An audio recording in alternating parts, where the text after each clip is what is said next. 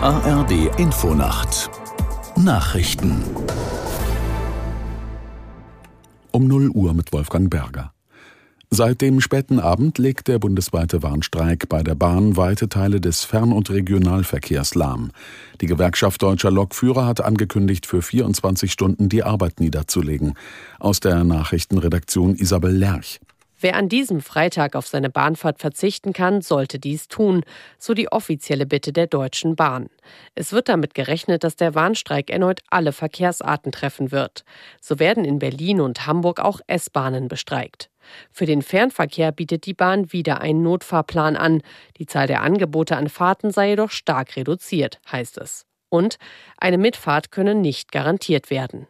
Zugreisende mit einem bereits gebuchten Ticket für den Fernverkehr können ihre Bahnfahrt allerdings auch verschieben und das Ticket zu einem späteren Zeitpunkt nutzen. Das Vertrauen der Bevölkerung in den Bundeskanzler ist einer Umfrage zufolge so gering wie bei keinem Regierungschef seit 1997. Laut ARD Deutschland Trend von Infratest DIMAP sind nur 20 Prozent der Befragten mit der Arbeit von Olaf Scholz zufrieden. Das ist der niedrigste Wert seit der ersten derartigen Erhebung 1997. Die Zufriedenheit mit der Arbeit der Bundesregierung erreicht mit 17 Prozent ebenfalls einen Tiefststand. Israel will Medienberichten zufolge möglicherweise mehr Hilfstransporte in den Gazastreifen zulassen. Die israelische Regierung reagiert damit offenbar auf anhaltende Kritik der USA und der internationalen Gemeinschaft. Aus Tel Aviv Clemens Fehrenkotte.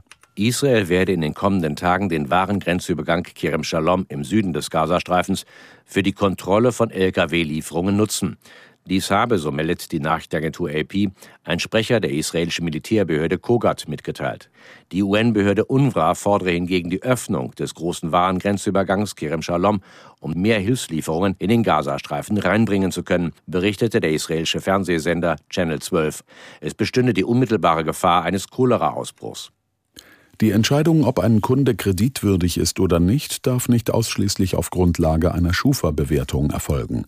Der Europäische Gerichtshof hat die bisherige Praxis etwa von Banken, Telekommunikationsdiensten oder Energieversorgern für unzulässig erklärt.